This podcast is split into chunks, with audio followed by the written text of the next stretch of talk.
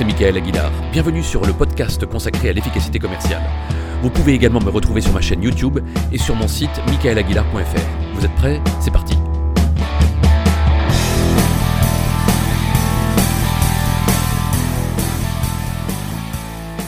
Les vendeurs détestent relancer les clients parce qu'ils ont peur d'être rejetés. Et ils ont bien raison. Il n'y a rien qui énerve davantage un client que d'être relancé de ces manières-là. Allô? Je vous rappelle pour savoir si vous avez pris votre décision. Allô Je vous appelle pour faire le point sur la proposition qu'on vous a envoyée. Allô Je vous appelle pour savoir si vous avez avancé dans votre projet. Oui, le client déteste ça. En revanche, il existe une manière de relancer les clients sans aucun risque d'être rejeté. Lorsque vous rappelez un client pour faire le point sur sa prise de décision, en réalité, vous appelez pour vous. Votre appel est centré sur votre intérêt et ça agace prodigieusement le client qui se retrouve dans la position de devoir vous rendre des comptes. Et personne au monde n'aime avoir des comptes à rendre, et encore moins à un commercial. Et puis franchement, il n'y a aucune chance qu'en rappelant votre client, il vous réponde Ah, enfin, j'attendais que vous m'appeliez pour pouvoir vous communiquer notre réponse. Pour autant, nous, les commerciaux, nous avons besoin de savoir si la décision avance et, le cas échéant, mettre un peu de pression pour accélérer le processus de décision. Alors comment faire? Eh bien, nous allons rappeler le client, voire lui écrire, mais je préfère largement l'appel téléphonique en ayant un objectif d'appel qui lui apporte quelque chose et qui a de la valeur à ses yeux. Un conseil ou une information importante. Et c'est là que l'entretien de découverte client qui aura précédé la proposition s'avérera capital. Vous devrez vous appuyer sur quelque chose que vous aurez entendu lors du rendez-vous avec votre prospect et que vous aurez précieusement noté et que vous exploiterez au moment de le relancer. Vous allez donc le rappeler pour lui apporter des éléments nouveaux de solution, une aide ou une information à forte valeur ajoutée. Voici trois exemples B2B et B2C.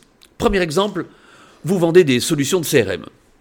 Monsieur Machpro, je vous rappelle pour vous prévenir que je vais vous envoyer par mail un dossier de la Business Harvard Review sur les raisons majeures expliquant l'échec de la mise en place d'un CRM. C'est un article passionnant avec des cas clients récents. Vous y verrez justement les écueils que nous avons anticipés et vous découvrirez ce que vous devez absolument mettre en œuvre de votre côté avant et après avoir choisi la solution adaptée pour faire de votre projet une réussite. Dans 80% des cas, votre client vous remerciera. Et comme vous venez de lui rendre un service ou de lui donner quelque chose, il aura envie de vous donner quelque chose en retour. C'est ce qu'on appelle la règle de la réciprocité.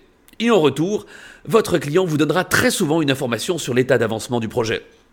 Et s'il ne vous dit rien, vous pourrez toujours poursuivre par une question euh, à ce propos. Êtes-vous un petit peu plus avancé sur votre décision? Avez-vous besoin d'autres éléments de ma part? Deuxième exemple. Exemple qui m'est personnel. Lorsque je vendais encore les formations de mon cabinet et que je n'avais pas de retour d'une proposition envoyée, je relançais souvent les directeurs commerciaux de cette manière. Alors, je vous appelle parce que j'étais dans ma voiture et je repensais encore à notre euh, dernière rencontre. Et à un moment, vous m'avez dit que vous aviez des collaborateurs désengagés et que vous aviez du mal à les motiver. Aussi, euh, j'aimerais juste vous faire un petit cadeau et vous envoyer mon livre L'art de motiver. Je pense que vous n'avez pas trop de temps de lire en ce moment, et c'est pourquoi je vous l'envoie avec un marque-page au chapitre Comment motiver les personnes démotivées. En 12 minutes de lecture, vous aurez les clés principales. Je vous l'envoie à votre siège. 8 fois sur 10, j'avais un retour sur l'avancement de la décision. Et si je n'avais rien, je poursuivais avec une question du type Autrement, est-ce que vous avez des questions à propos de la proposition que je vous ai envoyée? Troisième exemple, en B2C. Vous vendez des piscines et vous appelez pour dire au prospect que vous lui envoyez un article indispensable qui s'intitule Les 10 questions vitales à se poser avant de faire construire une piscine. Et vous lui expliquez que sur ces 10 questions, eh il y en a 4 qui concernent le choix d'un pisciniste et que vous y répondez parfaitement. Et il reste 6 questions qu'il doit vraiment avoir en tête avant de se lancer dans ce projet.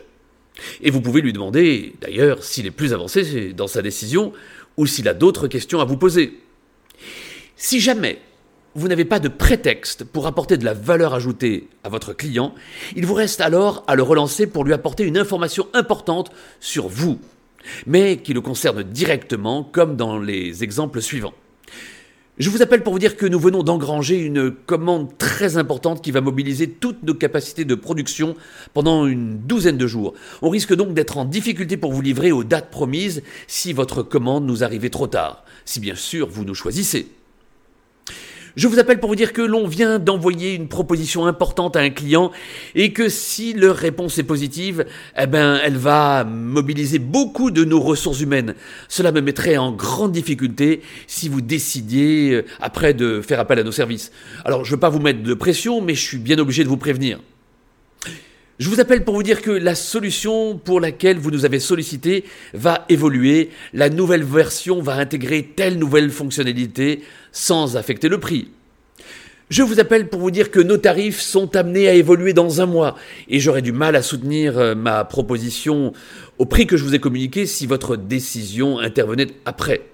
C'est une question d'équité vis-à-vis de nos autres clients.